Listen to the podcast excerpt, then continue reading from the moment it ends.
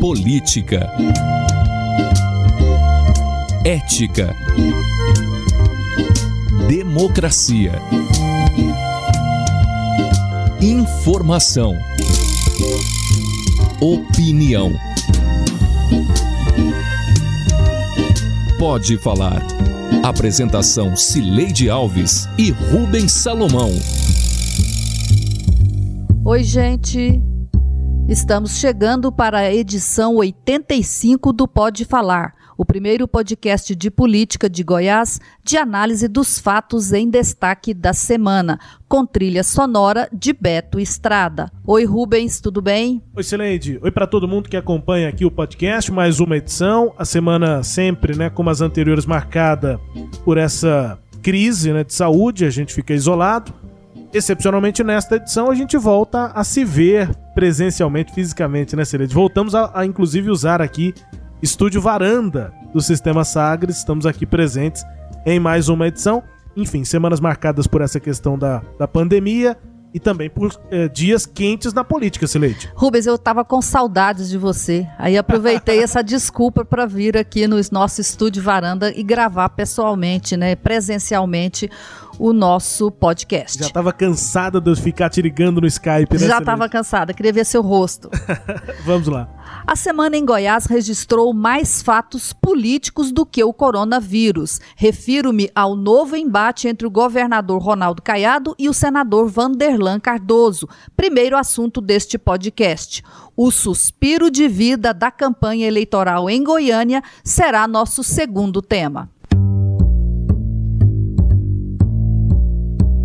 Thank you.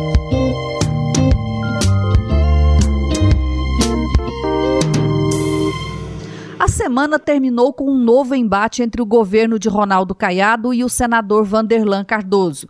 Não que isso seja uma novidade. Os dois já se estranharam em alguns momentos, como no caso da implantação do escritório da Companhia de Desenvolvimento dos Vales do São Francisco e do Parnaíba, o Codevasf, em Goiás, em março último. Só que desta vez a origem do embate é nova. Caiado está em processo de distanciamento do presidente Jair Bolsonaro e Vanderlan segue direção oposta, se consolida como um dos líderes bolsonaristas em Goiás. Todos vocês que estão nos assistindo e que conhecem os senadores de Goiás, por favor, ligue e peça o apoio para que o projeto de lei que foi votado na Câmara dos Deputados e que teve mais de 400 votos favoráveis, que propõe a compensar as perdas que os estados e municípios estão tendo de ICMS e também de ISS. Se nós não recebemos essa compensação, o que vai ocorrer? Nós não teremos caixa para garantir os nossos compromissos e vai comprometer até a folha de pagamento do Estado e dos municípios. Os senadores do Norte e do Nordeste, eles são unidos. Não passe. Inclusive o do Sul pega as redes sociais do Álvaro Dias, vê o que, que ele fala. Inclusive ele chama o projeto, que era antigamente era o Mansueto, é, prejudicou mais, piorou um pouco o projeto, de Mãe Sueto. Mãe Sueto, entendeu? Então ninguém sabe qual é o valor e onde pode chegar isso, porque ninguém ainda está tendo os dados reais da perca de arrecadação, nem do governo federal, nem dos estados, nem dos municípios. Eu ouvi o senador dizer aí que a a chamada contrapartida que ele pede, né, que Goiás já está fazendo. Ora, se Goiás já está fazendo essa contrapartida, qual é a preocupação do senador que representa Goiás? É a preocupação se o Estado de São Paulo vai receber 100 mil, 100 milhões a mais do que Goiás? O importante é que o povo goiano receba. Projeto, ele diz respeito à perda de arrecadação. O ICMS é preciso lembrar, o senador tentou é, colocar que está na defesa dos municípios, mas não é verdade. 25% do ICMS é dos municípios. Pois é, nós ouvimos aí pela ordem o governador Ronaldo Caiado, que falou numa live nesta quarta-feira, né, depois que é, o próprio Vanderlan já tinha feito críticas ao projeto. Depois, o Vanderlan, na entrevista que ele concedeu à Sagres nesta sexta-feira, em que ele esclareceu as críticas que ele tem ao projeto aprovado na Câmara dos Deputados na segunda-feira, dia 13.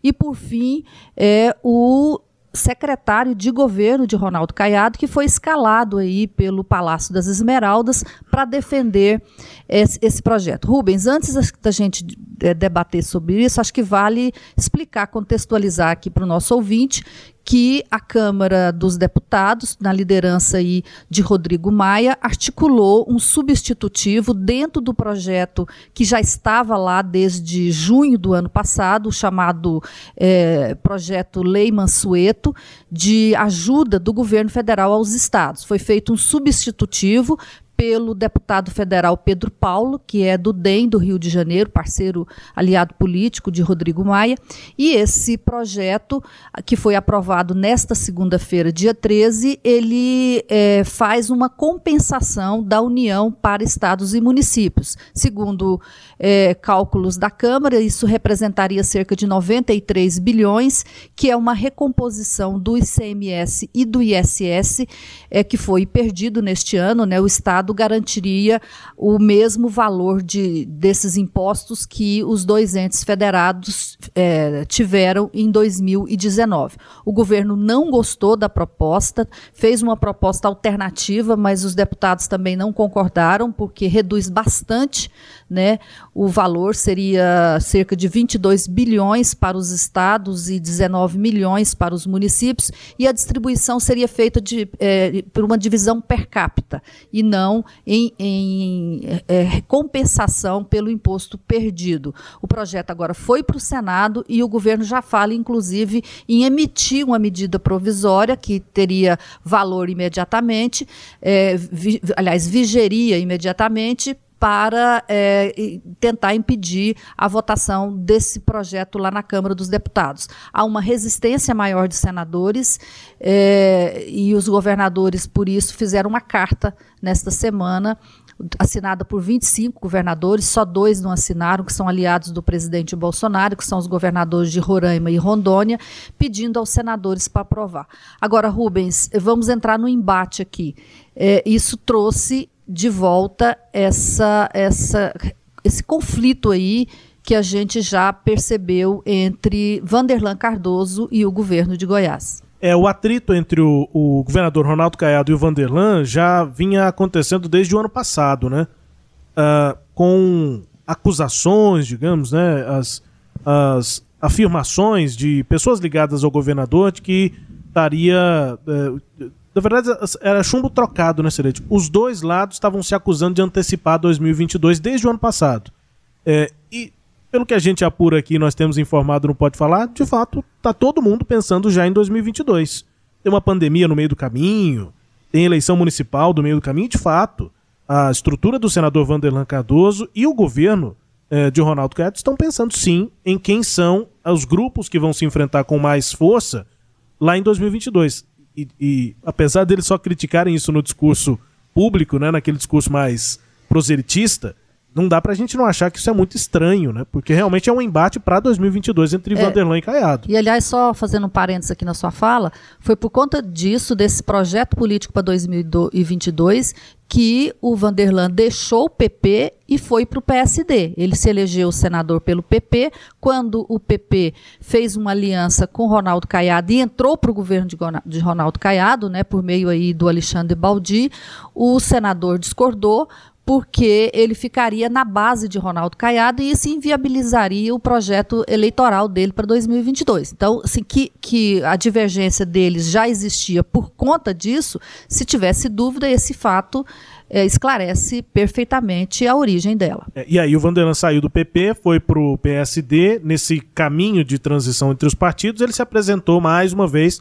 como pré-candidato à prefeitura de Goiânia, até no movimento político, de se apresentar, de se mostrar, de continuar é, tendo algum tipo de é, participação no debate político do Estado. Falar que é candidato em Goiânia, você continua tendo, pelo menos tentando ter relevância no debate estadual, depois da irrelevância que ele passou a ter dentro do partido mesmo sendo um senador.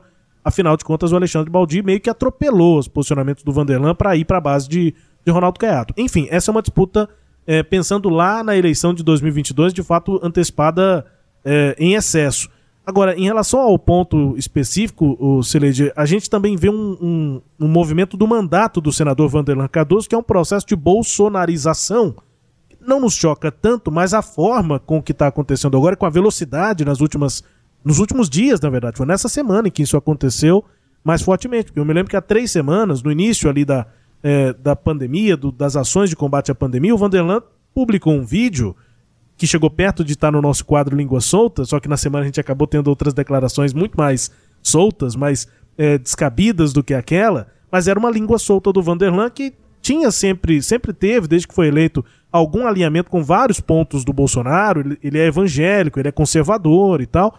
Mas aí, de repente, veio um vídeo do Vanderlan, coisa de três semanas atrás, é, fazendo críticas ao, ao presidente, dizendo que o presidente tinha que assumir a responsabilidade, a atitude em relação àquela pandemia. Nós chegamos num ponto, senhor presidente, que está aí cada um falando por si por falta dessa autoridade que Deus confiou ao senhor. Cada governador agora, uns por questões políticas, outros às vezes querendo aparecer, mas outros também pela ineficiência e falta de ação do seu governo, presidente. Então ele, ele meio que criticava, inclusive, o Paulo Guedes, o próprio presidente. E aí, desse, nesse tempo, o Vanderlan agora passa por uma mutação. Parece que ele entrou num casulo, saiu de lá com lindas asas bolsonaristas, Celeste. É, então agora o que a gente está, eu acho, dizendo, é, entendendo, é, é, que a divergência entre Caiado e Vanderlan tem mais um é, é, elemento. Né? Antes era o projeto político, isso continua sendo, mas ganhou um novo elemento que, é as que são as posições políticas diferenciadas dos dois. Depois desse vídeo, o que aconteceu de novo foi é, a é, digamos, o, o, o, distanciamento de Ronaldo Caiado de, é, do presidente Bolsonaro. O, o governador fez um, um, um pronunciamento né, na, no dia seguinte, no dia 25 de março, um dia depois do pronunciamento do presidente Bolsonaro, em que o presidente atacou as medidas de isolamento, pediu o fim do do confinamento, atacou os governadores. Naquele momento ali, houve a divergência que separou os dois, e a partir de, de, de então, o é, é, senador que estava, que tinha feito algumas críticas ao presidente da República, começou a mudar a posição dele. E aí, Rubens, é, informação de bastidor, né, que a gente tem, é de que, é, além desse movimento de Caiado contra Bolsonaro, o que, que ocorreu para levar o Vanderlan, para aproximar o Vanderlan? O, o Vanderlan, é, ele foi convidado pelo líder do governo lá no Senado o senador do Tocantins, do Tocantins Eduardo Gomes, do MDB, para ser um dos vice-líderes do governo lá no Senado. Isso deixou Vanderlan envaidecido. Aliás, ele tem demonstrado que está meio é, é, é, envaidecido pelo cargo, né? É, é, ele tinha sido só prefeito de, de, senador Canedo, foi o único cargo que ele exerceu político em Goiás. Teve uma ótima gestão, mas foi, foi isso. Foi isso, né? Depois ele disputou várias eleições, mas perdeu todas. E... Deixa eu fazer uma observação, se ele desculpa. Ele teve uma ótima gestão, gestão em Senador Caneto, considerando as péssimas gestões que Senador Caneto teve desde a criação do município, né? Claro. É como a Aparecida de Goiânia. Gestões terríveis em Aparecida até o Maguito chegar. Exato. Bom, aí o Maguito fez uma boa gestão, méritos do Maguito, mas também, também pelo, demérito, contraste, pelo contraste, é, né? É, quem chegou fazendo um mínimo de, de trabalho sério melhorou muito a, a, a, a, condição da cidade. Mas enfim, continuando. Pois é, e aí o, o senador o Vanderlan está exercendo o primeiro grande mandato da vida dele. Então ele já cai lá no Senado, já vira senador. E isso me faz lembrar o ex-senador Mauro Miranda. Ele um dia me contou, eu achei muito interessante. Ele falou que quando você chega lá no Senado, e o Mauro Miranda também chegou numa condição é, um pouco não tanto igual, porque ele já tinha sido deputado federal, mas o Mauro Miranda se elegeu mais pela força política de Iris Rezende. Ele, por si só, não tinha a liderança suficiente para sustentar uma eleição para senador. Então, ele caiu lá no Senado e também ficou assim muito é, impressionado com, com aquilo ali. E ele dizia, ele me contou uma vez que ele andava ali nos corredores, aí disse que os, as pessoas olhavam para ele e diziam: Bom dia, Excelência. Boa tarde, Excelência. Boa noite, Excelência. Ele falou: Ah, não passou um mês, eu estava me sentindo a excelência. Exatamente. eu me sentia muito poderoso, é. né? Então, é essa que é a mosquinha azul, Sileide? A mosquinha é, azul. É, essa, né? Mordido pela mosquinha azul. Então me parece que o senador Vanderlan está muito se sentindo a excelência. E aí ele recebeu esse convite, né, para ser o vice-líder. Ele chegou a conversar com o Kassab, que é o presidente do PSD, conversou com o líder do PSD, que é o senador Otton é, Otto Alencar. Otto Alencar, que é da, da Bahia. E a, até teria recebido sinal verde dos dois, mas é, ele ainda, pelo menos eu não vi assumindo essa função, não sei se ele nem... nem a, ainda é, não aconteceu. Não aconteceu. Mas assim, só o convite já, já o deixou é, bem envaidecido. E tem uma outra questão, Rubens, é, que acho que é importante nesse momento, a base do presidente da República são os evangélicos, uma parte dessa base são os evangélicos. O Vanderlan entrou na política não pela porta da igreja, igreja evangélica. Mas ele também é um, né, se consolida, tem ali essa referência. O Vanderlan entrou na política como empresário, né, por ter uma empresa em Senador Canedo, quis mostrar que ele poderia ajudar na gestão, e ali ele entrou, e foi por isso que ele virou uma liderança no Estado. Não foi por conta da igreja, ele não entrou como um pastor, como é o caso do outro senador, o Luiz do Carmo, que virou político por conta da igreja que ele representa. O, o Vanderlan não. Mas me parece que ele está um pouco é, é, é, tentado a se tornar um líder evangélico. Né, o que o distanciaria um pouco dessa, no, dessa origem dele na política. E o, o, o, presidente Bolsonaro dá a ele essa oportunidade. Bom, tudo na vida tem perdas e ganhos.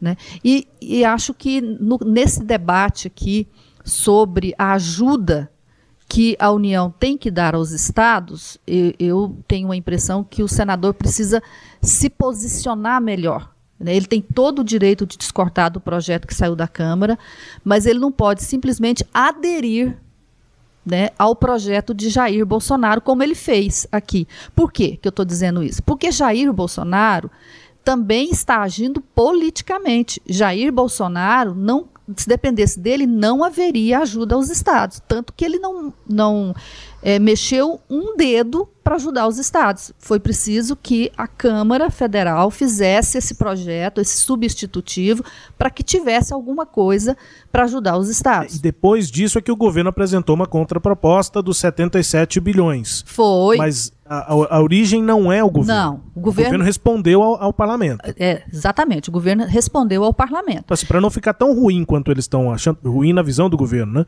Aí eu vou apresentar uma é, alternativa. Já que ia ter mesmo, né? Foram, o projeto foi aprovado por 431 votos a 70. Então, o Bolsonaro não quer e o líder é, do Bolsonaro na Câmara dos Deputados, o Vitor Hugo, disse aqui para nós. Ele é contra ajudar os estados que, segundo palavras dele, é, é priorizaram é, a, o, medidas radicais de combate ao coronavírus. Então ele não quer ajudar São Paulo, o Bolsonaro não quer ajudar o Witzel, não quer ajudar o Dória. Essa é a origem da resistência de Bolsonaro a ajudar os estados. E Vanderlan, que se apresentou como um líder municipalista o tempo todo, ao aderir é, incondicionalmente ao discurso de Bolsonaro, ele também vai estar é, é, se apresentando como um líder antimunicipalista. Eu acho que ele vai ter que pensar bem isso e co construir um discurso em que ele apresente alguma proposta que ajude de fato os municípios, os municípios que perderam, né? Essa, essa distribuição per capita, ela não faz muito sentido. Nós estamos falando de uma perda concreta com, com, com ICMS e ISS, quer dizer, um município pequenininho, ele não tem ISS, não faz sentido você sair distribuindo, distribuindo ISS para todos os municípios, né? Então, assim, eu, essa é a minha opinião. Eu acho que o Vanderlan, ele pode até se tornar um bolsonarista, mas ele tem que saber o que, que significa isso, o que, que ele está fazendo com a carreira política dele. É, e, e nesse sentido, Sireide, eu acho que o Vanderlan tem uma oportunidade muito boa politicamente em Goiás Porque me chamou a atenção nessa semana o esforço que o governo fez e o governador fez nesse áudio que a gente ouviu, nessa live dele de quarta-feira, é, de responder o Vanderlan.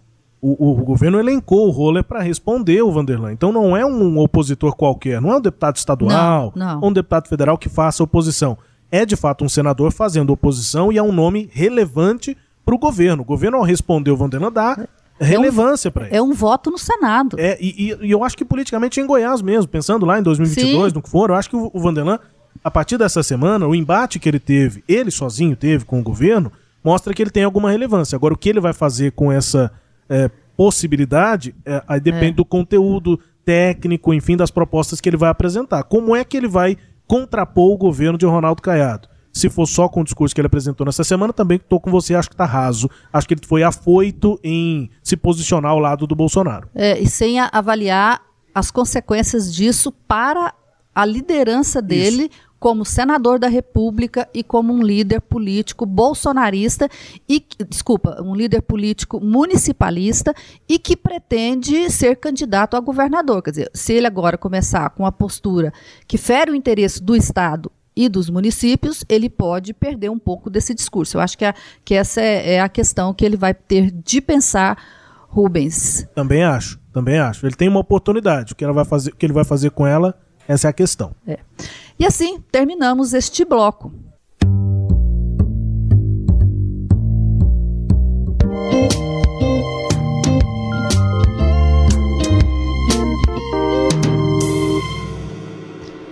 No Pode Falar anterior, nós conversamos sobre eleição, mas o foco foi a paralisação da campanha por conta da pandemia. Nesta semana, a decisão do prefeito de Goiânia, Iris Rezende, de suspender os contratos de 3.100 funcionários temporários, metade deles professores, provocou reações dos adversários políticos e possivelmente de campanha eleitoral.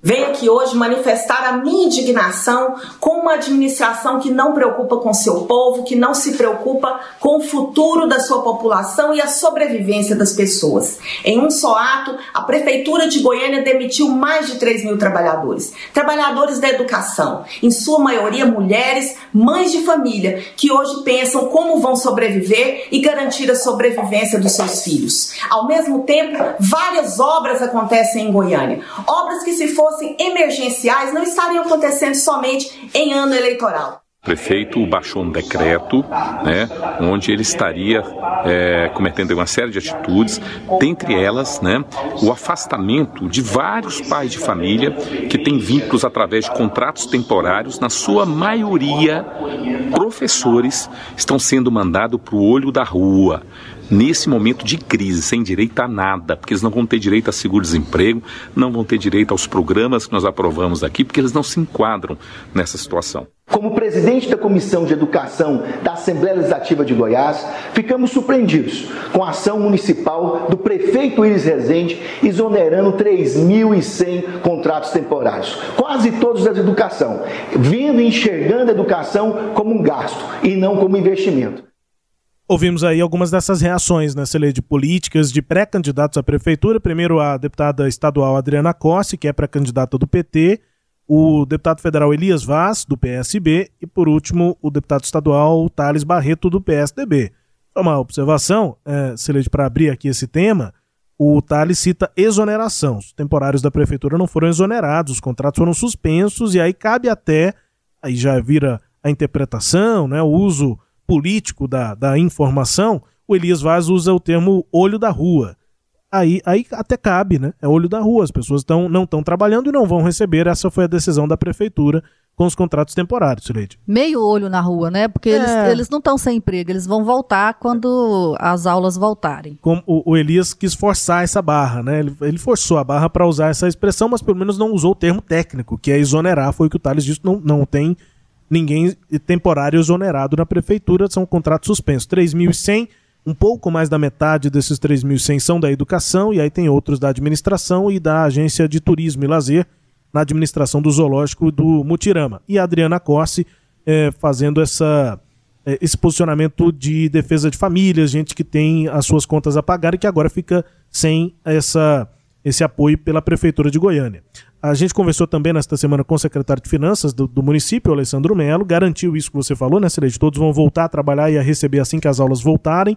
E ele citou várias outras ações. Essa, essa é uma parte do decreto que foi assinado pelo prefeito Iris Rezende na segunda-feira dessa última semana para tentar é, cobrir esse rombo. É, é, coisa de 90 milhões por, por mês? Esse mês é, é 90 milhões, Silêncio? Foi o que disse o secretário Alessandro Melo na entrevista à Sagres nesta sexta-feira. 90 milhões. 90 milhões de déficit no mês de abril.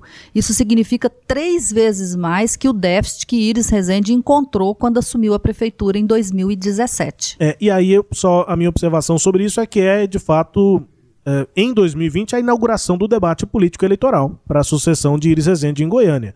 Pré-candidatos usaram isso aí, outros também, a gente citou esses três, acho que são os mais definidos como, como candidatos, né? Difícil imaginar que o Elias não seja candidato, que o Thales não seja, ou que a Adriana não seja, ou são pré-candidatos, mas outros podem não ser lá na frente que também aproveitaram o momento tentaram surfar na onda aí para criticar o prefeito por conta dessa medida, Sileide. Pois é, Rubens, é, eu acho que, que esse fato é relevante porque ele, ele já dá para a gente uma dimensão do efeito que vai ter essa pandemia na campanha eleitoral. O Iris tomou uma decisão como prefeito e é uma, uma decisão desgastante, né?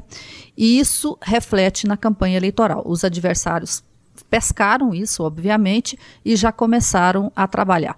Então, assim, é, eu acho, a gente falou sobre isso na eleição, na, no podcast anterior da semana passada. E eu sugiro que quem não ouviu, é, ouça o podcast. É uma entrevista que nós fizemos com o especialista em marketing digital, o Marcelo Vitorino, que é professor do tema lá na Faculdade de Propaganda e Marketing em São Paulo, e foi é, é, trabalhou nas campanhas aí de Marcelo Crivella no Rio, de Geraldo Alckmin, a presidente da República, é, e de Gilberto Kassab, a prefeito de São Paulo em 2008. Então, é uma pessoa que tem um conhecimento conhecimento prático e teórico né, nessa área, e ele chamava atenção. Eu gostei que na entrevista ele mostrou conhecimento sobre a política em Goiás, né? Também, ele já fez serviços aqui, uhum. né, para o MDB.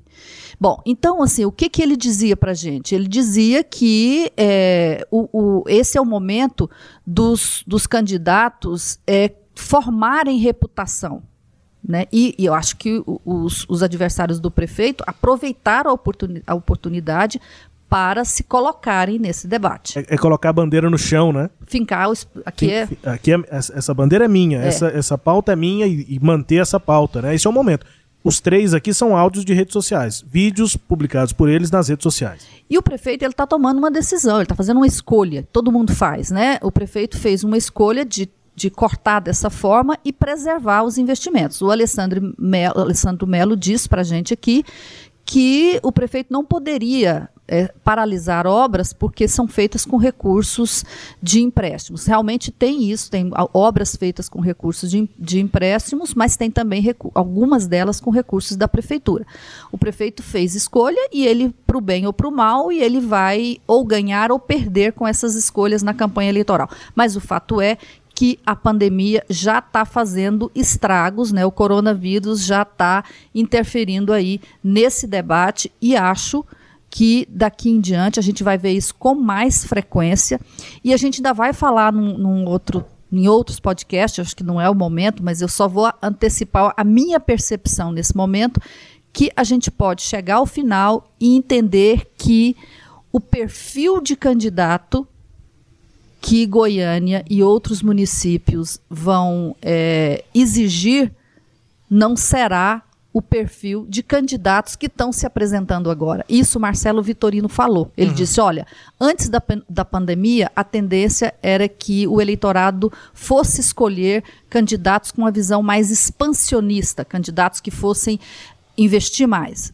Agora, depois da crise, os, o, o eleitorado tende a optar por candidatos que sejam é, reconstrutores e não mais expansionistas. Não adianta ter aquela lista de promessas, né, Celeste? Não adianta. Aquela proposta, vou é. fazer isso, aquilo, aquilo outro, e não, não parece não ser por aí. É, passou um tsunami, a é. coisa né, mudou totalmente. E aí eu vou querer o quê? Olha, deixa, vamos, vamos correr a água, uhum. vamos ver o que, que estragou e vamos reconsertar. É essa que pode ser a tendência da eleição. E aí, candidatos do perfil do prefeito Iris Rezende podem sofrer com isso. Mas isso é um tema lá para frente, Rubens, porque está cedo para falar. Pode ser que, como tem muita água para rolar debaixo da ponte, a gente não tem como antecipar isso. É, tá fazendo a comparação da pandemia com uma enchente, com uma tsunami, tem muita água ainda mesmo, a água ainda vai subir, depois vai descer. Vamos lá, Sileide. E agora vamos ao quadro Língua Solta, com a música tema Mundo Melhor, da primeira banda goiana de rock, o Língua Solta.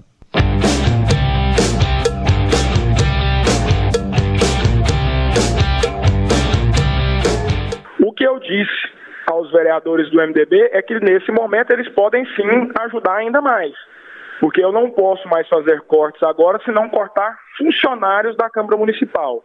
Então aquele vereador que desejar ir aí fica a bola aos vereadores do MDB que eles exonerem os funcionários dos seus gabinetes, né, devolvam as disposições que, é, é, que esses vereadores têm, que aí nós devolveríamos esse valor para a Prefeitura de Goiânia, para que a Prefeitura de Goiânia possa fazer é, é uso desse dinheiro para o enfrentamento do coronavírus. É, essa não é uma língua solta cômica, como outras que nós já ouvimos aqui, ela é mais provocativa, né, Celede? É, e é o presidente da Câmara, o Romário Policarpo. Ele fez essa declaração depois de provocação de vereadores do MDB. Romário criticou a prefeitura pela demissão dos temporários e os MDBistas então propuseram que a Câmara devolvesse sua reserva, que seria de 13 milhões de reais, para a prefeitura pagar os salários dos temporários. A folha de salários deles soma 8 milhões por mês. Dos temporários, né? Isso. É, o, o Romário Policarpo disse, inclusive nessa é, parte lá da sessão remota que está sendo realizada na Câmara, que todas, as, essa, todas essas sobras do duodécimo já estão sendo encaminhadas em conversas com a prefeitura para compra de EPI e também de testes para o coronavírus e que por isso o jeito para dar mais da Câmara para a Prefeitura seria os vereadores exonerarem seus cargos. Provocação de lá, provocação de cá, isso é chumbo trocado, Sileide. É, e depois o Romário também alega que não tem essa sobra toda de 13 é, de, milhões. É, de né? 4 milhões por mês, né? É, de 4 milhões. Ele fala que a sobra é de 1 milhão e meio e diz que as informações estariam erradas no site, no, no portal de transparência da Câmara de Goiânia. Então ele vai ter que corrigir, se está errado, ele vai ter que corrigir. E é até estranho, né, que o portal de transparência e aí, aí vai uma crítica é. a esse portal, porque se é transparência, ele não pode estar tá com informação errada. É, é, não, não, podia, né, Rubens? É, a água desse, desse rio aí, desse lago, tá meio turva, né? Muito não tá transparente. Não, não tá, tá, não. Não tá límpida. Não tá, não. É, a gente vai conferir, inclusive, além da, da veracidade das notícias é, e das informações do portal de transparência, se esse dinheiro vai chegar mesmo na prefeitura e para onde vai ser gasto. Vambora, Rubens. Vamos embora, Silene, até. Até o próximo Pode Falar que é todo sábado às 9h30 da manhã na Rádio Sagre 730 e nos tocadores de podcast. Tchau, Rubens. Tchau, até a próxima.